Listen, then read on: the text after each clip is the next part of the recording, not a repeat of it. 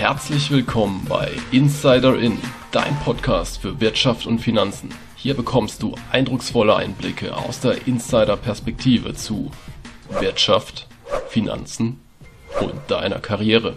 Egal, ob du jetzt ein blutiger Anfänger oder ein Vollprofi bist, hier ist für jeden etwas dabei. Für dein Mindset und deinen Erfolg.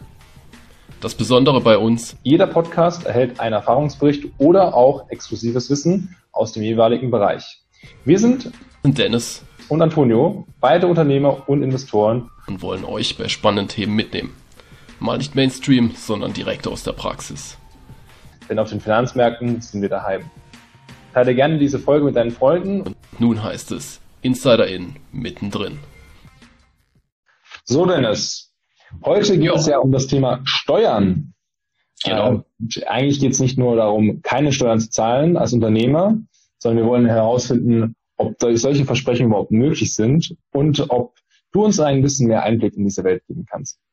Genau, Antonio, das ist unser heutiges Thema und dem gehen wir heute mal auf den Grund. Also, um was geht es in dem heutigen Podcast? Zunächst mal ein kurzer Überblick. Wir schauen uns zunächst mal an, der Mythos, als Unternehmer keine Steuern zahlen. Geht das? Da gehen wir mal am Anfang auf einen Slogan ein, werdet ihr dann noch sehen. Und dann schauen wir uns mal an, welche Steuern zahle ich denn überhaupt als Unternehmer in Deutschland? Ja, was gibt's denn da überhaupt? Dann schauen wir mal, was ist denn dran an diesen ganzen Slogans und ja, Behauptungen, man, man könnte in Deutschland keine Steuern zahlen als Unternehmer. Und das machen wir anhand von einer Fallstudie, nämlich wir gehen wirklich auf ein konkretes Beispiel ein und haben uns dafür das schöne Dubai ausgesucht. Und dann schauen wir uns natürlich noch an, wann zahlt man denn wirklich keine Steuern? Am Ende schauen wir uns dann noch an, okay, Inside Special, da fragen wir einfach mal, okay, wie sind dann so die eigenen Erfahrungen? Und da gibt es mit Sicherheit auch noch ein paar interessante Insights. Dann fassen wir am Ende noch zusammen, was sind denn unsere Learnings aus dieser Folge und geben noch einen kurzen Ausblick. Perfekt. Dann würde ich sagen, gehen wir zur Frage des Tages. Ja. Und immer gibt es da die Auflösung am Ende. Dennis, möchtest du uns die Frage mal stellen? Ja, natürlich. Ich habe mir da mal wieder was ausgedacht. Und diesmal wird's flüssig, ja. Und zwar geht's um die Schaumweinsteuer. Vielleicht schon gehört oder auch nicht, Antonio? Ja, schon gehört. Wird ja immer noch in Deutschland erhoben und vor allem eben auf den ja so begehrten Schaumwein, ne? ob es jetzt äh, Sekt ist oder ähnliches. Klingt zwar komisch, ist aber so. Unsere Frage lautet, zu welchem Zweck wurde die Schaumweinsteuer in Deutschland eingeführt? Ist es A, zur Vermeidung von Trinkgelagen in den 1920er Jahren? Oder ist es B, zur Finanzierung der deutschen Marine? Oder C, aufgrund eines Überangebotes nach dem Zweiten Weltkrieg? So, Antonio, ja. was mhm. denkst du? Also ich tendiere äh, zu B, Mhm. Aber für alle unsere äh, Zuhörer hier mal schauen, was sie, was sie alle hier tippen und bin gespannt auf die Auflösung. Jetzt wie immer am Ende des Podcasts. So, hier nochmal ein kurzer Disclaimer. Wir geben natürlich hier keine Anlageberatung.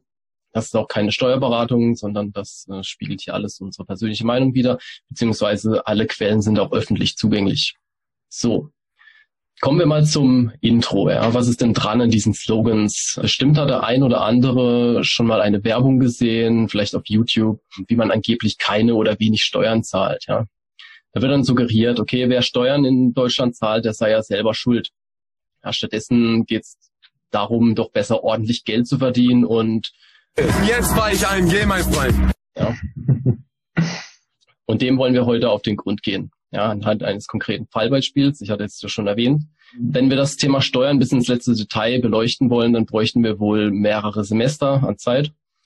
Und da bietet sich doch dann ein konkretes Beispiel an, um das Ganze einfach mit Leben zu füllen. Ja.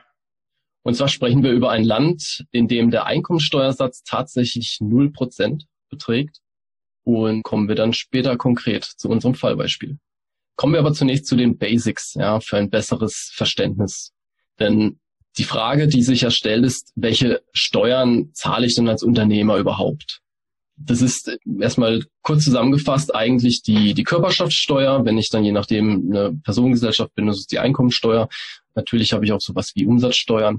Aber ja, gehen wir doch einfach mal auf die Basics und Tonio, vielleicht äh, willst du da was dazu sagen? Ja, genau, Dennis. Beginnen wir doch einfach mal mit der unbeschränkten Einkommensteuerpflicht. Das ist natürlich sehr formal und das klingt auch alles sehr, wie ich sagen, theoretisch. Aber wir gehen auch ein bisschen näher auf den Grund. Und zwar bei unbeschränkt Steuerpflichtigen, also sogenannten Steuerinländern, denn das wird euch auch gleich noch ein bisschen mehr erzählen dazu, unterliegt das sogenannte Welteinkommen, klingt auch sehr lustig, dieser Begriff, mhm. der Steuerpflichtigen der Einkommensteuerpflicht. Und jetzt kann vielleicht uns Dennis erklären, was mit diesen Steuerinländern gemeint ist, als auch mit dem Welteinkommen. Genau, also dieser Gesetzestext äh, ist erstmal sehr theoretisch und da fragt sich der Laie, was heißt das denn überhaupt? Ja? Was ist denn ein Steuerinländer? Dazu kann man sagen, da bezeichnet man im Steuerrecht ähm, jede natürliche Person unabhängig von ihrer Staatsangehörigkeit, ja, die ihren Wohnsitz oder ihren gewöhnlichen Aufenthalt in Deutschland hat. Also mhm. es ist nicht unbedingt ausschlaggebend, ob du jetzt einen, einen, deutschen Pass hast, sondern es geht dann tatsächlich darum, ob du dich in Deutschland aufhältst, dort deinen Wohnsitz hast oder deinen gewöhnlichen Aufenthalt. Und wenn wir eben dann eine solche Person vorliegen haben, dann ist die in Deutschland erstmal unbeschränkt einkommensteuerpflichtig. Ja, sehr gut. Und was, was kann man zum genau? Was ist denn genau mit dem Welteinkommen gemeint? Genau. Also Welteinkommen bezeichnet sozusagen alle Einnahmen, die eine Person wirklich weltweit sozusagen erwirtschaftet. Ja, das heißt, es ist nicht nur das Geld, das ich dann sozusagen in Deutschland verdiene, sondern da geht es auch um das Einkommen, das ich jetzt zum Beispiel in anderen Ländern verdiene. Ja, nehmen wir mal ein Beispiel. Ich habe eine Immobilie in Spanien, weil ich das toll finde und es warm ist. Die vermiete ich ab und zu und habe dann erstmal Mieteinkünfte. Ja. Mhm. Per deutschem Gesetz würde auch dieses Einkommen im ersten Schritt ja, dazufallen. Ja, das heißt, es würde hinzugezählt zum Welteinkommen, das ich in Deutschland versteuern müsste. Mhm.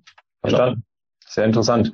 Und jetzt ist natürlich noch die nächste Frage, was wir auch vorhin schon gehört hatten, diesen ganzen Slogans, Mensch, hey, ich kann mir alle Steuern sparen, denn wir brauchen gar keine Steuern mehr zahlen. Das klingt doch super. Mhm. Vielleicht kannst du nochmal auf unsere Fallstudie in Dubai, Dubai zu, zu kommen und da ein bisschen erklären, was genau an diesen Slogans gemeint ist. Denn jetzt haben wir ja mal gehört, was das, sag ich mal, der Gesetzestext uns sagt. Und wie sieht es jetzt in der Realität aus? Genau. Da würde ich noch kurz äh, zurückgreifen. Und zwar sollte man auch bedenken, dass nur weil ich in Deutschland steuerpflichtig bin, heißt es nicht, dass ich nur in Deutschland Steuer zahle. Denn es kann nämlich zwei Länder geben, die sagen, ja, Moment, diese Einkünfte sind steuerpflichtig. Ja, Deutschland sagt, okay, das Welteinkommen ist steuerpflichtig. Nehmen wir mal Spanien, die sagen dann aber, ja, wenn du in unserem Land Mieteinkünfte erzielst, dann sind die auch steuerpflichtig. Das heißt, für solche Fälle gibt es dann eben Doppelbesteuerungsabkommen. Und in denen ist dann eben geregelt, welches Land wirklich besteuern darf und konkret sozusagen die Steuern auch erhält. Ja. Und da können wir dann gut Richtung Dubai umleiten, denn da wird es dann interessant. Ja. Nehmen wir mal an, bei Dubai, ja, machen wir mal ein ganz konkretes Beispiel. Also nehmen wir mal an, Antonio, du bist ein erfolgreicher Coach in Deutschland. Ja, irgendwelche Ähnlichkeiten zu Personen sind rein zufälliger Natur sei gesagt. Du hast deine erfolgreiche GmbH in Deutschland. Ja, die geht richtig ab. Nennen wir sie Mega Coach GmbH Deutschland. Und äh, dann hast du noch eine zweite Firma als Holding. Ja, weil du gehört hast, ah, mit einer Holding, da lässt sich Steuern sparen. Prima. Und jetzt möchtest du lieber im Warmen leben und feinen Sekt auf deiner Yacht trinken und daher geht's ab nach Dubai, in die Vereinigten Arabischen Emirate. Genau. Denn du hast gehört, ja, die Firmengründung in Dubai, da zahlst du ja keine Einkommensteuer. Der Einkommensteuersatz beträgt null. Und äh, je nachdem verhält sich das eben bei Unternehmen genauso. Die zahlen dann auch keine Einkommensteuer oder Körperschaftssteuer. Genau. Und dort lässt du dir dann schön dein äh, Beraterhonorar bezahlen. Soweit, so gut. Das klingt alles sehr, sehr gut. Und ich bekomme natürlich den Eindruck, äh, dass das natürlich genau nach dieser Werbung klingt, die man auch überall sieht, sei es durch äh, auf Facebook oder auch irgendwie auf YouTube sieht man ja durchaus mal solche, solche Werbung. Ja, da kannst du uns ja nochmal erzählen, ob das jetzt wirklich genau der Wahrheit entspricht. Genau, also wir haben jetzt sozusagen dieses konkrete Beispiel einfach mal genannt, ja. Und äh, gehen wir nochmal auf den ersten Punkt. Ja. Wir haben ja gelernt in der Theorie, du bist ja erstmal steuerpflichtig in Deutschland. Dann denkst du dir, naja gut, okay, ich bin ja aber nicht mehr in Deutschland, weil ich lebe dann in Dubai. Mhm. Das ist aber etwas zu kurz gegriffen, denn das deutsche Steuergesetz sagt dann auch, es gibt äh, bis zu zehn Jahre ein Rückgriffsrecht von Deutschland. Ja. Mhm. Wenn die Verlagerung von Einkommensströmen in Länder erfolgt, die zum Beispiel keine Einkommensteuer erheben. Das wäre mhm. zum Beispiel bei Dubai der Fall. Das heißt, so einfach kommst du aus dieser Steuerpflicht erstmal nicht raus. Dann kommen wir mal zum zweiten Punkt. Du hast eine erfolgreiche GmbH in Deutschland. Ja, die bleibt ja auch erstmal in Deutschland. Mhm. Und diese GmbH bleibt dann auch mit ihrem Einkommen in Deutschland steuerpflichtig. Das heißt, wenn du weiterhin Einnahmen oder Einkommen, Gewinne, wie auch immer, über diese Firma erzielst, dann versteuert die in Deutschland. Das ist dann eben nicht mit den gewünschten 0%. Und wenn wir zum nächsten Punkt kommen, dann du hast ja noch eine zweite Firma als Holding, weil du gehört hast, oh, da lässt sich Steuern sparen. Naja, so einfach ist das dann nicht, denn du zahlst mindestens die 15% Körperschaftssteuer plus Soli. Die wirst du auch mit einer Holding nicht unbedingt umgehen können. Zumindest nicht äh, bei deinen laufenden Einnahmen. Und dann musst du auch noch bedenken, ja, du hast laufende Kosten für zwei Firmen. Das heißt, diese Firmen müssen in der Regel bilanzieren, sie müssen veröffentlichen. Es muss je nachdem eine Prüfung stattfinden. Du brauchst einen Steuerberater dazu. Und da kannst du, sage ich mal, mit mindestens 2000 Euro im Jahr rechnen. Und das ist schon sehr, sehr niedrig gegriffen. Ja, also mhm. da reden wir meistens dann eher von einem Vielfachen, was du dann im Jahr für diese Firmen bezahlst. Und das solltest du halt einplanen. Ja. Jetzt nämlich immer noch die Frage, ob das dann so rentabel ist. Mhm. Und ja, kommen wir zum nächsten Punkt. Also du, du möchtest ja dann dein Leben im, im feinen Dubai verbringen und dort deinen Sekt auf der Yacht, Yacht trinken. Da ist dann eben so, okay, du hast keine Einkommensteuer. Aber was du hast, wenn du dort eine Firma hast und du siedelst in der sogenannten Free Zone ein, denn außerhalb geht das eigentlich nicht. Dann also brauchst du ein, in der Stadtmitte sozusagen? Geografisch ja. Also es gibt sozusagen eine Free Zone und das, was dann sozusagen außerhalb ist, vereinfacht gesagt. Außerhalb wirst du, sag ich mal, ja, das ist so ein bisschen für die Einheimischen vorgesehen, exklusiv. Mhm. Und die Free Zone ermöglicht sozusagen dir relativ einfach in, in Dubai Fuß zu fassen. Ja, das ist dann so eine ich will nicht sagen Wirtschaftssonderzone, aber es gibt dann eben andere Gesetze dort sozusagen, also andere Regeln. Und äh, wenn du dann, sage ich mal, eine Company gründen willst, dann bist du in der Regel in der Free Zone, ja, weil du dort einfach die Möglichkeiten hast dazu. Okay, verstanden. Genau. Und da brauchst du eine Handelslizenz, ja, die muss jährlich auch immer verlängert werden. Ohne die kannst du nicht operieren und die kostet dann zwischen 3.500 und 12.000 Euro. Ja, das musst du einplanen. Was hinzukommt, sind auch die Bürokosten. Und da reden wir in der Regel schon von 50.000 pro Jahr, die man einplanen kann. Denn äh, darunter wirst du in der Regel dort nichts finden. Denn wir reden da natürlich auch von sehr zentraler Innenstadtlage. Außerhalb wird es schwierig, Büros anzumieten. Und wirklich repräsentativ ist man eben im Zentrum. Und ja, ich denke, da sind 50.000 schon relativ günstig. Ähm, man kann sich ja auch zum Beispiel im Burj Khalifa einmieten, aber ich denke, da zahlt man noch etwas. Genau. Und dann muss man natürlich auch bedenken, es kommen Kosten hinzu für Berater, für Visum etc. Da man sich ja selber nicht so gut auskennt und nicht unbedingt der absolute Dubai-Experte ist, ist man da natürlich dann auch entsprechend auf Beratung angewiesen. Jetzt wird der eine oder andere Zuhörer durchaus wahrscheinlich denken, Mensch, wir reden ja immer noch von einer deutschen GmbH und ich soll ja dann deutsche Steuern zahlen. Was mhm. sagst du den Leuten, die sagen, Mensch, ich nehme jetzt mal eine GmbH einfach raus aus Deutschland und gründe mir zum Beispiel eine Limited, das ist dann eine, eine Gesellschaft in, in äh, Großbritannien oder ähm, zum Beispiel irgendwie eine Firma in, in Dubai.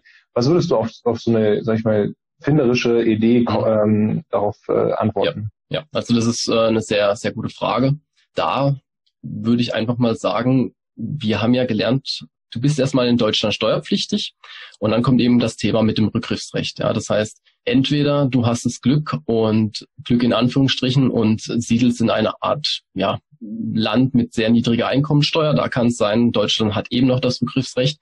Was aber auch sein kann, wenn du hier sagst, ich will wirklich diese Firma verlegen, dann wird es vereinfacht so sein, dass du sozusagen die Firma neu bewerten musst. Das heißt, alle stillen Reserven werden erstmal offengelegt und man wird deine Firma bewerten. So. Was genau meinst du mit stillen Reserven? Genau. Also es ist ja so, dass wenn ich jetzt bilanziere, dann sehe ich nicht unbedingt den, ja, sagen wir mal, Marktwert von der GmbH. Mhm. Ja. Das heißt, wenn ich meine Firma verlege ins Ausland, dann wird sozusagen dieser Marktwert wird sozusagen aufgedeckt. Ja, man guckt eben, was ist diese Firma wert und diesen Wertzuwachs sozusagen, den muss ich dann unter Umständen erstmal in Deutschland versteuern. Ja. Und obwohl ich jetzt nicht unbedingt immer das Ganze in Cash habe, muss ich da trotzdem dann je nachdem schon einen ordentlichen Betrag zahlen. Ja, das heißt, es ist natürlich sehr komplex, von Land zu Land unterschiedlich und es gibt zig Varianten, sage ich mal, wie ich so etwas machen kann.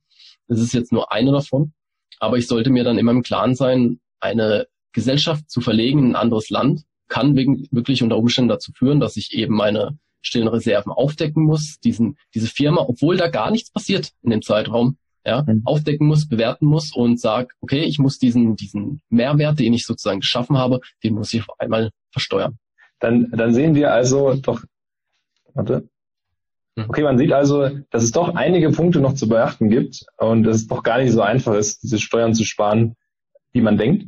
Das soll natürlich hier niemanden abgehalten werden von unseren Zuhörern, irgendwie seine Wege zu gehen. Also jeder, der nach Dubai gehen möchte, dem sei das natürlich offen gestanden. Was wir aber hier euch einfach mitgeben möchten, ist einfach, lasst euch nicht so schnell von irgendwelchen Versprechen blenden. Äh, es gibt immer irgendwelche unseriösen Anbieter, die solche Versprechen machen, um mit irgendwelchen Konstrukten einfach Geld zu verdienen, zu Steuern zu sparen und im schlechtesten Fall dann natürlich auch hängen lassen und wir sehen ja hier, es gibt doch durchaus einige Fallstricke, wo man dann zum Schluss noch eben draufzahlen äh, müsste. Deswegen, Dennis, wie sieht es aus? Hast du noch weitere Tipps für uns? Genau. Das Beispiel ist natürlich ein, nur eines von vielen.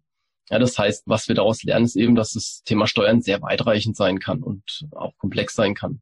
Auch Team Dubai hier natürlich nur als Beispiel. Ja, es ist natürlich ein ein großes Land mit großem Aufschwung. Es gibt keine Einkommensteuer, da die Einnahmen durch Öl zum Beispiel sehr, sehr hoch sind und sich das Land das entsprechend noch leisten kann. Und es gibt auch Stimmen, die sagen, ja, dass dort Arbeit noch belohnt wird. Also was meint ihr denn dazu? Also schreibt da gerne etwas in die Kommentare. Was kann man denn noch als Tipps mitgeben? Ja, also wichtig ist, macht nie nur etwas wegen der Steuer. Ja, das Primärziel sollte immer sein, Gewinn erzielen. Denn wenn ich nur Steuern spare, aber nie Gewinn erziele, ist das der richtige Weg? Verstehe ich absolut. Und jetzt wird es wieder richtig spannend. Wann zahlt man denn in Deutschland wirklich keine Steuern, Dennis? Jetzt hau mal was raus, du als guter Steuerexperte. Ja, wann zahlt man denn wirklich keine Steuern? Also wir rufen hier natürlich nicht zum Steuern sparen auf und wie gesagt, wir geben keine Steuerberatung. Aber ich denke, es ist interessant zu wissen, wenn ich jetzt Unternehmer bin, ich bin zum Beispiel Einzelunternehmer und habe wirklich nur dieses Einkommen. Ja, dann gibt es natürlich auch einen Grundfreibetrag. Das heißt, der liegt bei 9.168 Euro für 2019 und er steigt für 2020 auf 9.408 Euro. Bis dahin zahle ich erstmal keine Einkommensteuer oder Gewerbesteuer, wenn ich Einzelunternehmer bin. Ja. Denn das heißt ja immer, hu, da wird immer der erste Euro versteuert und jetzt habe ich weniger Einnahmen und muss trotzdem Steuern zahlen. Ach so ist es dann nicht. Also es gibt dann schon eben diese, diesen Freibetrag von Anfang an und da profitiert jeder, egal ob man jetzt Arbeitnehmer ist oder auch wirklich Unternehmer. Ja, vielleicht äh, noch interessant für alle Teilzeitunternehmer. Da gilt nämlich, Nebeneinkünfte bis 410 Euro sind in der Regel steuerfrei. Ja, das heißt, das ist ja nicht unbedingt der richtige Begriff, aber es gibt so einen Härteausgleich und da sagt man dann eben, okay, bis dahin dieser Betrag eben nicht äh, versteuert. Das heißt, äh, wer jetzt zum Beispiel Masken genäht hat und ja, da empfiehlt sich natürlich im Zweifel immer ein Gewerbe anzumelden. Dann ist es auch gar kein Thema, wenn man jetzt nicht mehr Gewinn erzielt hat, eben als diese 400 Euro. Dann wird dann auch nicht besteuert. Also das ist nicht so, dass, dass der Starter den ersten Euro gleich sich greift, äh, sondern das kann sich dann schon durchaus lohnen, wenn man dann einfach nebenbei ein bisschen was macht. Genau, man sollte nur als Tipp darauf achten, dass wenn man dann von dem ganzen Thema Steuern nicht so bewandert ist, immer darauf achten, dass der Steuerberater nicht mehr kostet, als das Business einbringt. Dann bringt es natürlich relativ wenig. Was natürlich auch interessant ist für alle, die jetzt, sage ich mal, so im Bereich der Selbstständigkeit aktiv sind. Es gibt die Übungsleiterpauschale, das sind 2400 Euro und die Ehrenamtspauschale von 720 Euro. Und das können ja auch Unternehmer beziehungsweise Selbstständige sein. Und diese Einnahmen kann man zum Beispiel auch eben sozusagen steuerfrei kassieren. Ja, lass mich da vielleicht gerne ein bisschen tiefer gehen. Mhm. Und zwar wird der eine oder andere sich denken, okay, Übungsleiter, das klingt ja mega cool. Was ist denn ein Übungsleiter beziehungsweise beim Ehrenamt? Was kann man da noch beachten? Ähm, vielleicht kurz zu der ersten Frage. Was ist denn ein Übungsleiter? Da kann man das letztendlich in verschiedene, sag ich mal, Kategorien einordnen. Und zum Beispiel der Klassiker ist ja, Dennis, du bist ja selber im Fußballverein, beziehungsweise spielst Fußball oder nicht nur spielen, sondern du hast noch ein bisschen andere Funktionen da als, als Schiri. Da ist natürlich die Frage, okay, Trainer zum Beispiel in einem Sportverein gilt als Übungsleiter. Oder auch, was zum Beispiel auch ganz interessant ist für die, sage ich mal, musisch Begabten, worunter ich mich nicht zähle, zum mhm. Beispiel auch die äh, Chorleiter, also generell so künstlerische Leiter, ähm, die von gewissen Tätigkeiten da übernehmen, als auch irgendwelche Ausbildungsleiter beziehungsweise Ausbilder, als auch dann auch tatsächlich Erzieher oder auch Betreuer, beziehungsweise bei der Pflege von hilfsbedürftigen Personen. All die zählen letztendlich als äh, in diese Übungsleiterkategorie mit ein und können dann diese Pauschale, wie du schon gesagt hast, 2400 Euro mit Geld machen. Genau, also da können auch sogar Dozenten dazu zählen, wenn du jetzt an Hochschulen denkst. Mhm. Genauso natürlich Volkshochschulen oder ähnliches, auch solche Dozenten. Das kann je nachdem dann auch eben dazu zählen. Das ist, denke ich, ganz, ganz interessant, das ja. zu wissen. Und besonders natürlich eine andere Frage ist zum Beispiel das Ehrenamt. Mhm. Ähm, ich denke, ähm, das werden Sie, also ich habe jetzt nicht mehr die genauen Zahlen im Kopf, aber ich glaube, es ist ungefähr ein Drittel der Leute betätigt sich ja irgendwie im Ehrenamt an. Nagelt mich nicht fest, das ist jetzt einfach mal aus der Hüfte geschossen, aber ich glaube, es sind doch einige äh, in, in, Deutschland, die sich ehrenamtlich betätigen. Und da ist natürlich auch die Frage, Mensch, kann ich, wie sieht es da aus? Kann ich da irgendwie was berücksichtigen? Ja. Folgende ähm, Tätigkeiten fließen letztendlich auch in diese Ehrenamtspauschale rein. Ganz klar, es sind natürlich ehrenamtliche Vorstände. Also sprich, es gibt einen Verein, ich äh, engagiere mich da und bin da auch wirklich als, als Vorstandsmitglied mit dabei, also auch wirklich eingetragen. Dann kann ich das mit Gelden machen, als auch wirklich Schiedsrichter zum Beispiel oder Platz, also ein Platzwart im, im Fußball zum Beispiel, geht auch mit da rein, als auch irgendwelches Aufrecht, Aufsichtspersonal. Also ich denke zum Beispiel an die, an die Betreuer der, der Kinder in Ferienlagern, die werden da auch mit einzählen, als auch irgendwie mit andere Betreuer bzw. Lehrer die alle können diese Ehrenamtspauschale auch nutzen. Genau. Also man sieht, äh, das Thema Unternehmer geht doch weiter, als man denkt manchmal. Mhm. Und deswegen ist es auch äh, ist mit Sicherheit gut, wenn man wenn man auch sich zum Beispiel ehrenamtlich betätigt. Wir brauchen ganz viel Ehrenamtliche. Ich denke, das ist klar, das ist wichtig auch für unsere Gesellschaft. Und äh, ja, da kann man dann eben auch äh, unternehmerisch tätig sein und auch was Gutes dabei tun. In der Tat. Dann so. kommen wir heute zu unserem Insight Special. Dennis, was genau. hast du heute vorbereitet? Genau, also in unserem Special, da fragen wir natürlich immer. Und heute fragen wir dich, Antonio. Mal kurz. ja, genau. Denn äh, Antonio hat seine Banklehre absolviert und äh, in seiner Zeit äh, in der Bank nebenbei das Abitur gemacht und daneben sein Studium begonnen. Und während seiner Studienzeit hat er bereits sein Unternehmen Abond gegründet. Und dieses ist eben im Bereich von Hygienelösungen tätig. Und zusätzlich gibt's noch mehrere Joint Venture, ja, mit, äh, mit Dion, mit Capital Insider. Also er war durchaus, ja, sehr unternehmerisch schon aktiv. Und ja, so mal aus der eigenen Erfahrung, Antonio. Machst du denn immer schön deine Steuererklärung? Ja, Dennis, natürlich mache ich auch meine Steuererklärung und leider bin ich äh, nicht in Dubai und trinke da meinen, meinen Sekt auf meiner Yacht.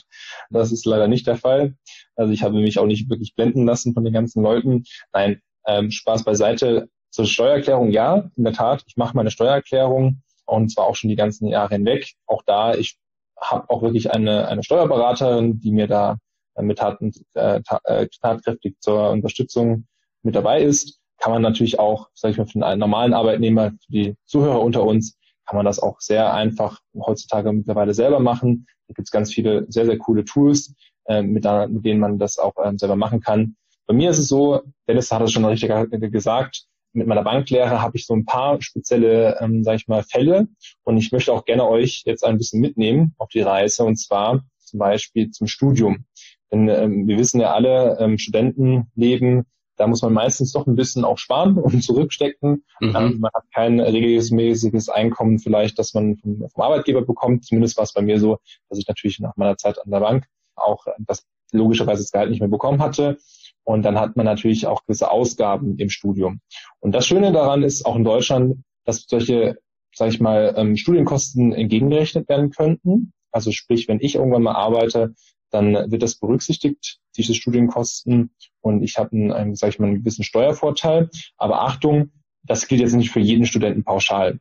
Da muss man ein bisschen differenzieren und deswegen ist so ein bisschen heute unser Insight Special, dass man ähm, durchaus Studienkosten absetzen kann, wenn man, und das ist die Bedingung, vorher gearbeitet hat, um genau zu sein, sechs Jahre lang. Dann, wenn man danach studiert, beziehungsweise auch andere Weiterbildungen äh, mitmacht, kann man diese von der Steuer absetzen. Also zumindest zum Beispiel so ein Studium. Generell geht es auch, wenn man irgendwelche Weiterbildungen im normalen Rahmen seiner Arbeit äh, macht, dann kann man die natürlich auch absetzen äh, von der Steuer. Aber zum Beispiel in meinem Fall, ich habe ein Studium begonnen, was nicht direkt auch mit dieser Bank zu tun hatte. Ich habe ja mein Arbeitsverhältnis aufgegeben. Dann äh, mhm. kann ich tatsächlich meine äh, Studienkosten mit anrechnen lassen.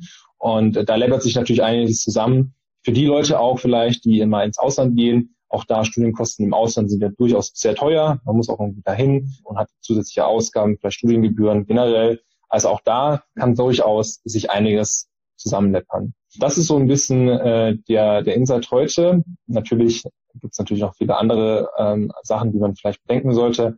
Aber ich glaube, das ist ähm, ein, ein kleiner Insight, den ich heute euch geben kann. Und ich hoffe, dass man äh, durchaus da noch ein bisschen was mitnehmen kann. Genau, da gibt's äh, sicher coole Möglichkeiten und ja, man kann ja sogar Verluste je nachdem in die Jahre darauf mitnehmen. Mhm. Und was wir euch da mitgeben können, ist natürlich, scheut es auch nicht, äh, mal einen, einen Steuerberater zu konsultieren. Versucht nicht immer alles selber, denn ich glaube, über kein anderes Thema findet man so viel ja, Schwachsinn im mhm. Internet und so viel ja, Experten in Anführungsstrichen, äh, die euch dann irgendwas erzählen, dann, dann scheut wirklich nicht den Aufwand, mal zum Steuerberater zu gehen, euch da beraten zu lassen. Und ja, ihr werdet sehen, häufig ist es dann doch so, dass es sich wirklich lohnt, weil es ja eine Auswirkung hat, die sich manchmal über Jahre hinzieht. Ja. Und also ich, wir machen das auch ganz oft so eben, ja, wenn du, wenn du einfach als Unternehmer tätig bist, dann überlegst du immer, mache ich das selber oder nehme ich dann doch den Experten dazu, weil ja, das spart uns dann irgendwo Zeit, die wir sinnvoll nutzen können für unsere Stärken. Und dann sind wir auch irgendwo ja, sicher und haben dann ein gutes Gefühl dabei. Genau, gebe ich dir auf, auf jeden Fall recht. Und auch besonders zum Beispiel bei mir im Studium, ähm, wenn das jetzt vier, fünf Jahre vorbei sind und dann kann ich steuerlich davon profitieren, dann sollte man das auf jeden Fall beachten. Genau. Mhm. Ja, dann kommen wir doch äh, abschließend zu unseren Learnings. Was haben wir denn heute in dem Podcast gelernt? Also, wie gesagt, macht nie nur etwas wegen der Steuer. Und wenn ihr euch bei der Steuer unsicher seid, dann fragt gerne den Experten, scheut auch nicht den Aufwand, denn meistens lohnt es sich, denn die negativen Folgen können manchmal deutlich teurer sein, eben als das ein oder andere Honorar für euren Berater. Primärziel sollte auch sein, denkt immer dran, was wollt ihr eigentlich mit eurem Business erreichen? Wollt ihr langfristig Gewinn erzielen? Ja, dann solltet ihr wirklich auf den Gewinn vor Steuern, wortwörtlich, achten denn darauf kommt es am Ende an. Wenn ich die ganze Zeit nur Verluste mache und da könnt ihr auch immer Leuten mal eine gute Antwort geben, die dann sagen, ja, mit unserem Modell Spaß zu steuern, dann müsst ihr auch fragen, ja, mache ich auch irgendwann mal Gewinn. Und wenn ich das nicht mache, ist die Frage, ob sich das Ganze wirklich lohnt. Und was wir euch auch gezeigt haben, es gibt eben ganz viele Möglichkeiten, bei denen man wenig bis keine Steuern zahlt und auch etwas Gutes machen kann. Das kann zum Beispiel das Ehrenamt sein. So, ja, Antonio, würde ich sagen, kommen wir zur Auflösung der Frage zur Schaumweinsteuer. Ich bin sehr gespannt, welche Antwort richtig ist. Also es ist tatsächlich Antwort B. Also da hast du richtig gelegen. Ja, es war tatsächlich angedacht zur Finanzierung der deutschen Marine. Ja, das ist, heißt, es geht noch auf das Kaiserreich zurück und man hat es ja damals eben genutzt, wollte es eigentlich wirklich nur für die für die ja, Kriegsfinanzierung im Grunde der der deutschen Marine machen und die ist dann aber komischerweise bis heute geblieben. so ist das immer mit Steuern, nicht? Weil wenn man Richtig. sie einmal eingeführt hat, schafft man sie nicht mehr so schnell ab. Ja, böse Zungen sagen, eingeführt sind sie schnell, aber irgendwie verschwinden sie nicht so richtig. Ne? Also der Soli hält sich auch äh, hartnäckig. Ja. ja, mehr spannende Inhalte gibt's natürlich auch auf unserem Finanzblog www.capital-insider.de. Schaut gerne mal vorbei. Ansonsten immer ein Hinweis, ja, wenn ihr Fragen habt, schreibt sie gerne in die Kommentare. Wir wollen immer wissen, was interessiert in euch.